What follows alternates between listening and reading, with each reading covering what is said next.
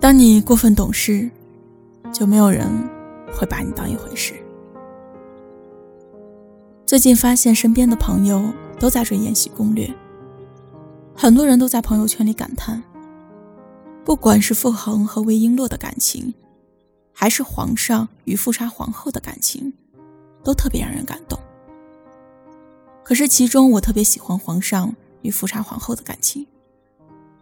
当看到富察皇后纵身跃下的那一幕，我朋友圈有人说：“看到泪目了，真的很心疼。”有人说，富察皇后这一生是值得称赞的一生。她遇上了一个会宠着她，说她是最好的皇后的男人。可富察皇后自己却说，她早已不是最好的自己。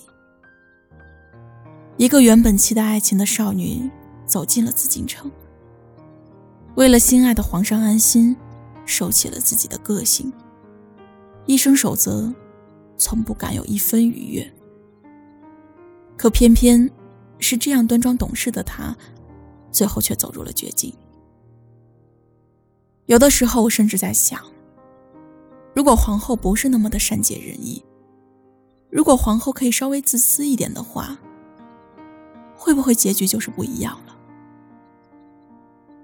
一段好的感情想要维护下去，应该是势均力敌的，是彼此付出的。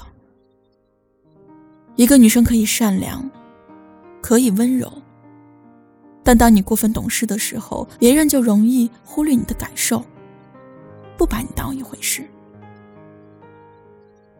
把时间和精力都分一些给自己，也许会过得更好一些吧。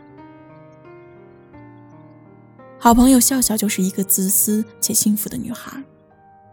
不管是单身还是恋爱，他都乐于追求自己的兴趣爱好。两个人在一起的时候，他不会要求每天和对方腻在一起。喜欢摄影，假期就经常一个人跑出去旅行。在周，平常周末也都会留出时间给自己。运动健身、旅行学习、保养护肤，丝毫都不懈怠自己。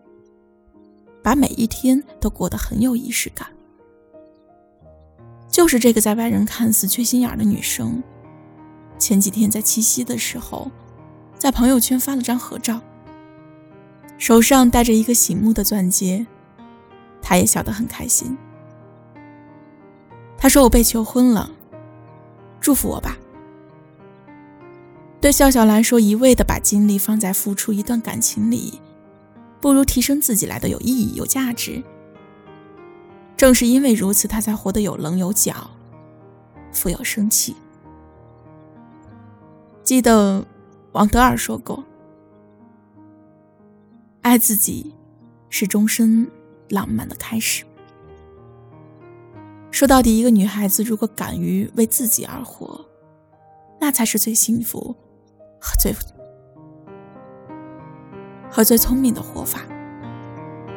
要知道，所有幸福的源泉，都应该通过自己，而不是期待别人。